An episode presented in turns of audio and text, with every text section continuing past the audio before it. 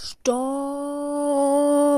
Wissen Sie eigentlich, wie schnell Sie gerade mit Ihrem Auto gefahren sind? Katastrophal. Huiuiui, das geht ja gar nicht. Aber erstmal 100 Euro Strafe. Und wissen Sie überhaupt, wie spät es ist? Rauchen im Auto ist nicht gut für Ihre Gesundheit. Sie sollten damit schnellstens aufhören. Aber wirklich, das geht gar nicht. Dafür würde ich Ihnen auch nochmal 100.000 Euro abbuchen.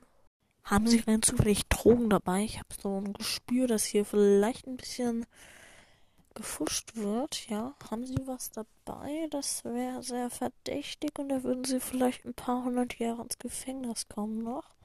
Oder haben Sie noch ein paar Drogen dabei? 100 Kilo, halbe Mio.